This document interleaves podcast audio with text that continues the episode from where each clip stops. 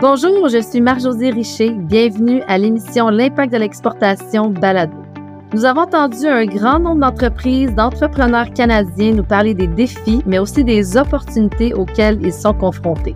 Nous savons qu'il faut beaucoup d'efforts pour développer une entreprise internationale, beaucoup de travail, beaucoup de recherche et aussi beaucoup de soutien de la part des bons partenaires. C'est pourquoi on aime vous présenter des exportateurs qui ont réussi et les histoires derrière leur réussite. C'est aussi pourquoi on a voulu vous mettre en contact avec des experts en commerce qui peuvent vous donner les dernières informations sur les tendances du marché, les perspectives économiques et les solutions financières pour vous aider à réussir. Car lorsque votre entreprise locale s'internationalise, c'est là que vous avez de l'impact. J'aimerais aujourd'hui commencer par souligner que nous diffusons cet épisode depuis chez moi, à Montréal, sur le territoire traditionnel non cédé des Kanyon-Gihaga, le peuple mohawk. Nous tenons à prendre le temps d'honorer nos communautés autochtones où que nous soyons et nous rappeler notre dette commune envers les premiers peuples du Canada. Aujourd'hui, je m'entretiens avec Olivia Lee, représentante en chef Asie du Sud-Est à EDC. Olivia est basée à Singapour où elle met les exportateurs canadiens en contact avec des ressources sur le terrain en Asie du Sud-Est. Elle va nous parler de la façon de faire des affaires en Asie du Sud-Est et de ce qui en fait un marché si attrayant pour nos entreprises canadiennes. Bienvenue à l'émission, Olivia. Merci, Marie-Josée. Ravie que tu aies pu te joindre à nous. Donc, premièrement, tu es la représentante en chef EDC à Singapour. Qu'est-ce que fait exactement une représentante en chef? J'ai deux volets que je m'occupe. Euh, donc, en premier, comme tu disais, euh, je m'occupe d'aider les clients canadiens qui sont intéressés à regarder le marché de l'Asie du Sud-Est. Donc, j'essaie de, de m'informer sur ce qui se passe sur le terrain, puis ensuite partager nos contacts qu'on a, l'information qu'on a sur le marché et aussi souvent de faire des, des, des contacts ou des, des liens entre ces clients canadiens et aussi euh, les contacts que j'ai en marché. Numéro deux aussi, ce que je travaille, c'est j'essaie de, de trouver des opportunités pour faire des prêts commerciaux avec des entreprises locaux. Donc, on fait ça parce que souvent quand on, commence à avoir une relation avec ces, ces entreprises locaux, on peut commencer à avoir plus d'informations sur ce qu'ils font, comment ils font leur business, puis tout ça. Puis avec, avec ça, on va être capable de faire des introductions entre les Canadiens, les, les compagnies canadiennes et avec nos contacts locaux.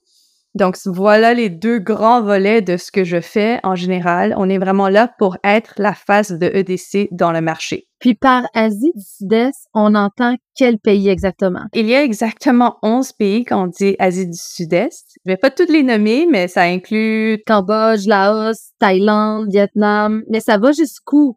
Ça va pas jusqu'en Chine, là? Non, ça va pas jusqu'en Chine. Donc, euh, en Chine, où ce qu'il y a le Japon, la Corée, ça c'est le nord de l'Asie. Le sud de l'Asie serait plus le Pakistan, l'Inde euh, et, et d'autres pays comme ça. Donc, l'Asie du Sud-Est, c'est 11 pays et ça, ça inclut ce que tu viens de dire et Singapour aussi. Parle-moi un peu de ton lieu d'affectation. Tu vis à Singapour. Qu'est-ce qui fait de Singapour un marché qui serait potentiellement intéressant pour les exportateurs canadiens? Oui, au fait, euh, Singapour est très bien positionné par rapport à tous les autres pays. C'est vraiment un hub dans le transport. L'aéroport de Singapour est vraiment un lieu de repère au milieu de l'Asie. Et avec ça, ça, ça, veut dire qu'il y a accès aux autres pays qui sont dans, dans la région, donc pas juste le sud-est de l'Asie, mais aussi en général. En Chine, Japon, Corée, il y a vraiment des, des vols partout, c'est super bien connecté. En addition de ça, Singapour est un pays assez unique. Il y a juste 5-6 millions de personnes et c'est un pays très riche. Il n'y a pas beaucoup de ressources naturelles, mais le, gouvernement a travaillé très fort afin de pouvoir, afin qu'il puisse s'assurer que le niveau de vie est supérieur au, comparé aux, autres pays. Euh, une belle grande qualité de vie, là, je pense que c'est connu à travers le monde. C'est quoi justement? Le gouvernement est, devenu riche, je veux dire, le pays est devenu riche par quel levier? Le finance. Donc, en général, c'est un centre financier et c'est juste, ils ont pu utiliser leur euh, position stratégique parce que le reste du sud-est de l'Asie, il y a une population bientôt de 700 millions de personnes. En plus, c'est en train de grandir assez rapidement. La classe moyenne est en train de, grandir à une vitesse euh, qui on n'est pas capable. Fulgurante. oui, exactement. Beaucoup plus que le Canada, quoi. oui, c'est sûr. Donc, avec ça, quand il y a une population grande, puis aussi les pays qui sont dans la région comme l'Indonésie, le Vietnam, il y a tellement de ressources naturelles aussi. Mm-hmm. Donc, avec ces ressources naturelles, il y a plus d'opportunités qu'il veut avoir dans les prochains, dans le moyen à long terme. Donc, c'est pour ça que Singapour, c'est l'endroit que EDC a, décidé d'ouvrir euh, un bureau mm-hmm. pour être au milieu de l'action. Donc, dans le fond, ton rôle, c'est vraiment de regarder sur le marché quelles seraient les opportunités pour les entreprises canadiennes. Exactement. Donc, EDC a décidé de mettre plus de focus dans certaines industries, ce qui inclut l'infrastructure, la technologie propre, l'agroalimentaire et aussi advanced manufacturing. L'industrialisation avancée, industrielle, processus industriel avancé, mais, mais, mais qui sont pas technologiques nécessairement. Qui sont technologiques. Genre passer des câbles en dessous de l'eau pour relier deux pays? Ça peut être n'importe quoi. Ça peut aussi être euh, comme euh, dans l'agroalimentation, tous les processus, comment est-ce qu'on peut essayer de d'avancer, de, faire le processus un petit peu plus euh, efficient? Efficace. Donc, le, le but étant de, d'arrimer ces entreprises-là dans certaines industries, certains secteurs de l'industrie. Donc, EDC focus dans certaines industries. On parle infrastructure, agroalimentaire, technologie, processus industriel avancé. Donc, est-ce qu'il y a des secteurs dans lesquels EDC euh, cherche à mettre plus d'emphase? Oui, absolument. Donc, on a identifié trois secteurs. Le premier, c'est l'infrastructure et dans l'infrastructure, on, on, inclut la technologie propre aussi. Il y a l'agroalimentaire euh, avec 700 millions de personnes dans le à nourrir euh, dans, dans l'Asie du Sud-Est et, et, que c'est en croissance. Euh, c'est un endroit qui dans les, les, la pensée de tous les gouvernements. Et aussi le dernier, c'est le processus de fabrication avancé. Donc tout ce qui est comme automatisation, le AI, peut-être ça peut être avec aussi EV, Electrical Vehicle, tout ce qui est dans ce domaine l'électrification des transports. C'est inclus, mais ça tombe aussi dans l'infrastructure et la technologie propre. C'est certain que, bon, quand on parle d'Asie du Sud-Est, c'est peut-être un peu intimidant pour certaines entreprises. Hein. Souvent, on se retourne vers euh, l'Europe ou vers les États-Unis comme premier lieu d'exportation. Mais de ce que je comprends, il y a énormément d'opportunités en Asie. C'est quoi les clés, justement, pour commencer à exporter en Asie? Ce qui est important, c'est de comprendre que la différence de culture est énorme. Euh, premièrement, il faut absolument être dans le marché pour essayer de comprendre et de développer des relations. Et c'est dommage parce que c'est tellement loin, mais en même temps, c'est tellement unique et dynamique que je pense qu'il y a personne qui, qui va s'ennuyer à venir dans l'Asie. Non. Oh mon Dieu. Moi j'ai habité cinq ans en Asie et c'est un, monde de tellement à découvrir. C'est ah, je, c'est extraordinaire l'Asie. Donc comprendre la culture, mais comment on fait? Je veux dire, on est canadien, on va sur le terrain. Comment on fait? On prend l'avion, on y va? Il y a plusieurs manières euh, d'essayer de faire les premiers pas. En premier, le service des délégués commerciaux. Ça, c'est vraiment un service que tous les Canadiens devraient utiliser parce que c'est un service gratuit. Donc, juste avoir une conversation avec eux ou avec vos account managers chez EDC, c'est le premier pas.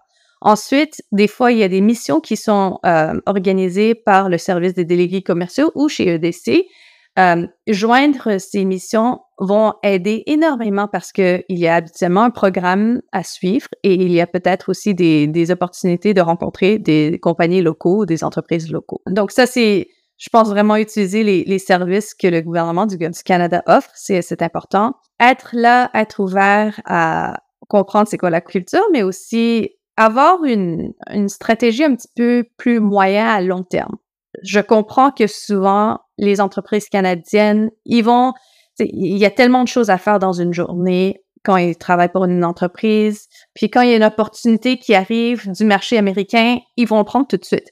Mais dans 10 ans, dans 20 ans, où est-ce qu'ils voient leur croissance aller? Ça, c'est quelque chose qu'il faut qu'ils commencent à penser maintenant parce que les opportunités de l'Asie ne viennent pas aussi vite et aussi bien que des cultures qui sont similaires au Canada. Donc, je pense qu'il faut vraiment établir une relation, parler à du monde dans le marché pour être capable de réussir. Donc, c'est vraiment penser quand on veut exporter en Asie du Sud-Est, penser sur un horizon un petit peu plus long terme, puis commencer les démarches avec des missions commerciales, rentrer en contact avec les délégués commerciaux et comprendre la culture avant de vouloir faire notre premier, notre première vente, notre première transaction. De ce que je comprends, de ce que tu dis, c'est qu'il y a comme une démarche euh, sur le court moyen terme pour vraiment s'introduire puis comprendre les besoins de ce marché-là. Absolument. Aussi, les Asiatiques en général sont euh, des personnes de relations. Il faut créer des relations avant de, de parler business. C'est juste la manière qu'on est. Donc, il faut avoir ces, ces codes. Oui, ces rencontres euh, informelles, puis souvent des rencontres aussi souvent que possible. Puis, il faut montrer qu'on est dédié à être dans le marché. Euh, si, on, si on montre qu'on veut faire un, achat ou qu'on veut faire euh, du business avec un commerce asiatique, mais on est toujours basé au Canada, puis le, le décalage horaire qui fonctionne pas, donc, les entreprises canadiennes, il faut qu'ils démontrent l'engagement qu'ils ont envers le marché asiatique qui vont rentrer. Et bâtir par sur quoi un peu le lien de confiance pour en venir finalement à développer un commerce. Exactement. Le Canada a conclu un accord de libre-échange avec l'Asie du Sud-Est dans le cadre de l'accord global et progressif pour le partenariat transpacifique, l'acronyme CPTPP que j'apprends aujourd'hui. Qu'est-ce que ça signifie? tu vois, je, je savais même pas moi-même. Qu'est-ce que ça signifie pour les entreprises canadiennes? Est-ce que ça donne une facilité de plus à exporter? Absolument. Avoir un libre-échange euh, entre des pays, c'est exactement ce qu'il faut pour euh, faciliter le business en général. Je voudrais juste mentionner que les 11 pays de l'Asie du Sud-Est sont très différents un à l'autre. Il y a des langues différentes qui se parlent dans chaque, euh, chaque pays et l'anglais c'est pas toujours le la langue officielle donc c'est important d'avoir des libres échanges comme ça pour que ce soit plus facile pour les Canadiens de faire du business. Puis on en parlait un peu euh, tout à l'heure. Il y avait des secteurs privilégiés. Peut-être me donner un peu des exemples au niveau de l'agroalimentaire, au niveau de l'infrastructure, au niveau de la technologie propre. Donc, l'infrastructure, c'est, c'est une énorme opportunité pour les entreprises canadiennes. Je pense que l'Indonésie a des plans énormes parce qu'ils grandissent tellement vite qu'ils ont besoin de, de bâtir des aéroports, des routes, euh, le transport aux Philippines, c'est quelque chose qui, qui s'en vient comme le transport en train, en bus. Au Vietnam, ils parlent beaucoup de la technologie propre, donc on voit plusieurs opportunités dans le... L'éolien, de, de, la technologie propre, on parle l'éolien, le solaire. Exactement.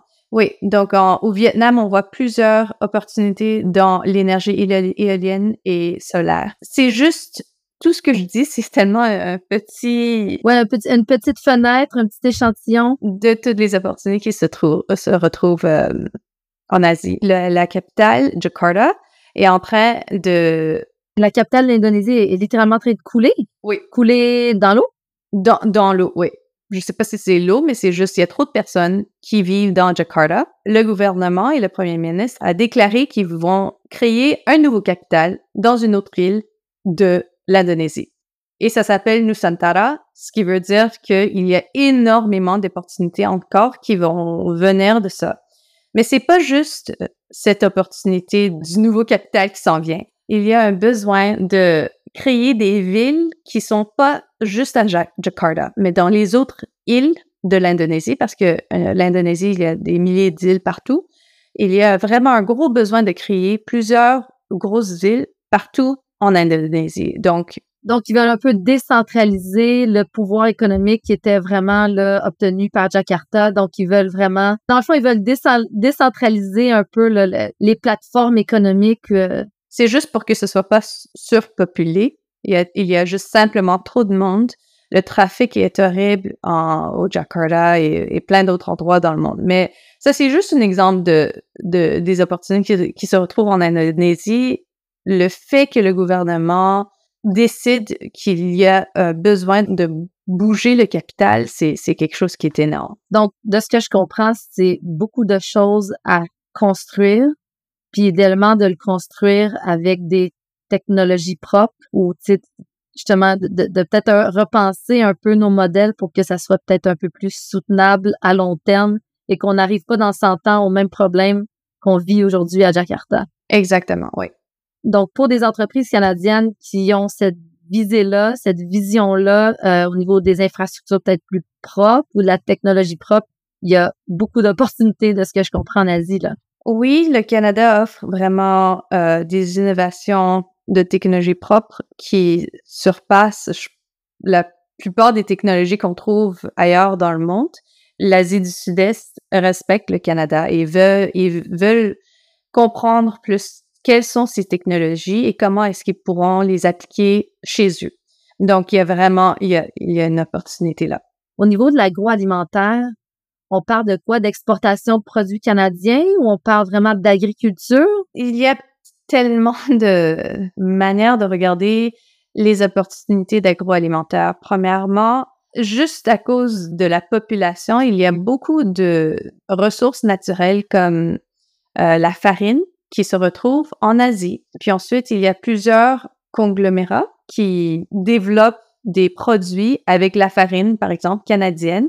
Ils mélangent un petit peu la farine de partout, puis ils, produisent des produits qui sont locaux et qui, qui vendent seulement en Asie du Sud-Est. Donc oui, les commodités de base sont une opportunité pour, pour le Canada parce que la population en a besoin. L'autre côté, c'est aussi je pense que presque toutes les compagnies d'agroalimentation, ils essaient de améliorer et de, de mettre leur, leur processus un petit peu plus efficace. Et le Canada, parce qu'ils sont, parce que le Canada est tellement un pays grand, il y a tellement de, de manières d'essayer d'améliorer leur processus. Ils ont vraiment des technologies qui, qui seraient peut-être applicables dans les pays. Donc, dans la transformation alimentaire. Exactement, oui. Ben, nous, en tout cas, prenons, on exporte euh, euh, en Corée. Je sais pas, est-ce que ça, ça fait, la Corée fait partie des 11 pays, Corée du Sud? Non, donc la Corée ferait partie de l'Asie du Nord. Aïe, aïe, aïe. Mais euh, la Corée, on, donc EDC euh, va ouvrir deux bureaux cette année, un en Indonésie à Jakarta et l'autre sera à Seoul en Corée du Sud parce que c'est simplement là qu'on pense qu'il va y avoir des opportunités. Et on est en train de regarder quels sont les autres pays en Asie qu'on devrait avoir un focus. Donc, euh, c'est possible que EDC ouvriront plus de bureaux. OK, intéressant. Donc, pour simplifier les choses, si on se concentre sur un seul marché, comment on sait, comme entreprise canadienne, qu'on est prêt à plonger dans un marché comme celui de Singapour? Il faut avoir les ressources dédiées pour le, euh, le pays qu'on va rentrer. Comme j'ai mentionné avant, avec les 12 heures de décalage, faire du business, c'est pas simple. Donc, il faut être capable de dédier une personne, une équipe ou quelque chose dans le pays où on va rentrer. C'est la seule manière parce qu'avec ça, ça donne plus de crédibilité aux entreprises canadiennes. Donc, je pense que c'est important de, de, voir et de comprendre qu'on est à un certain niveau dans la capacité de business qu'on est capable d'offrir. Donc, je pense que c'est ça le plus important. Donc, au-delà des ressources financières pour développer ce marché-là, ça prend des ressources humaines, puis il faut avoir un, les reins assez solides là, au niveau de, de financier euh, et au niveau humain de ce que je comprends. Là. On, on se lance pas en Asie euh, comme euh, on se lance, disons, du Québec à l'Ontario, par exemple. Exactement. On, on, a un peu touché à certains points, mais quelle serait la première étape pour une entreprise canadienne qui souhaite s'implanter à Singapour? Est-ce que justement on prend le téléphone et on parle à son délégué commercial? Oui, exactement. Je pense que ça, c'est une bonne étape à prendre. On peut aussi, il y a les, provinces aussi qui sont présentes à Singapour. Donc, je pense le Québec, Saskatchewan, l'Alberta, la Colombie-Britannique sont présentes. Puis ces gens-là vont être capables de nous éclairer selon nos besoins comme entreprise canadienne, de dire, bon, est-ce que il y a un fit? Est-ce que vous avez ce qu'il faut pour traverser l'océan? Est-ce qu'il y a un besoin pour votre produit, votre service? De ce côté-ci de la planète. Il va un peu nous aiguiller sur les étapes à prendre là, ou les choses à avoir avant de passer de l'autre côté de l'océan. je pense que c'est c'est bien de prendre cette première étape à au moins parler pour essayer de comprendre si la technologie que la compagnie a est assez avancée pour un marché comme Singapour. Mais par exemple, peut-être Singapour, ils ont déjà des la compétition féroce. Peut-être le délégué va dire euh, la Malaisie, ce serait peut-être une option, ou l'Indonésie au lieu, la Thaïlande. Donc, ça dépend. Ben, en fait, le, le, contact avec le délégué commercial, de ce que je comprends, va, va un peu aider euh, l'entreprise canadienne à planifier un peu plus stratégiquement son entrée en Asie si elle a bon les ressources financières et humaines pour le faire. Oui, exactement. Et le bon produit et le bon service, on s'entend là. C'est ça. Puis aussi, EDC est capable de d'aider dans ce domaine aussi pour donner euh, une idée générale de qu'est-ce qui passerait pour pour la compagnie canadienne. Chez EDC, on est juste, on est environ une vingtaine dans le bureau à Singapour. Donc, on fait les prêts commerciaux dans le bureau, ce qui est unique au bureau de Singapour. Il n'y a pas d'autres bureaux dans le monde qui font ça. Mais le service des délégués commerciaux, il y en a à chaque pays. C'est des grosses équipes de, quelques personnes qui sont là pour aider les, les compagnies canadiennes. Ils ont de l'expertise dans les domaines où il y a de, de la croissance. Donc, euh, on travaille chez EDC assez bien et assez proche avec euh, le service des délégués commerciaux parce que c'est vraiment on, se complète l'un l'autre. Une fois que les compagnies sont prêtes à faire de l'exportation, c'est là que EDC arrive quand il y a déjà une vente qui se fait, puis on essaie de, donner des, solutions pour qu'ils puissent euh, administrer leurs risques. Donc, c'est vraiment en partenariat avec les délégués commerciaux que EDC appuie les entreprises à l'exportation vous avez chacun vos sujets ou c'est quoi vos, champs d'expertise, disons, EDC versus délégués commerciaux? Donc, les délégués commerciaux sont, aident un petit peu plus quand les compagnies, ils vont explorer des marchés. Au début, quand ils sont jamais rentrés dans le marché. EDC, en général, ce qu'on fait, c'est, c'est plus donner des services financiers que les compagnies auront besoin une fois qu'ils ont des opportunités, puis une fois qu'ils sont en train de vendre euh, ailleurs. Mais en même temps, mon rôle, c'est vraiment de supporter, d'aider les compagnies qui sont en train de vendre, de comprendre qu'est-ce qui, qu'est-ce qu'on peut faire de plus. Est-ce que c'est quelque chose chez EDC qu'on peut faire ou est-ce qu'ils ils veulent avoir plus euh, d'opportunités ou de, de support, de support dans le marché? Puis est-ce que pour une entreprise canadienne, est-ce que l'idéal c'est d'avoir une ressource à la maison dans leur bureau ou vraiment d'avoir un agent qui est sur le terrain, qui serait basé, par exemple, à Singapour. Ce serait mieux d'avoir quelqu'un basé à Singapour pour être capable de, de, de trouver des, des, opportunités. Ça, c'est bon à savoir quand même. Oui. Pour une entreprise canadienne. oui, oui. C'est juste plus simple parce que euh, je le fais tous les jours. 12 heures de décalage, ça nous donne environ peut-être 3 heures, 4 heures maximum par jour. De travail commun, là de travail où il y a la même plage horaire. Oui, puis ça, ça veut dire que c'est des appels à 7 heures du matin, à 8 heures du matin, ou des fois jusqu'à minuit du soir. Donc, c'est à cause de ça, à un moment donné, c'est pas soutenable.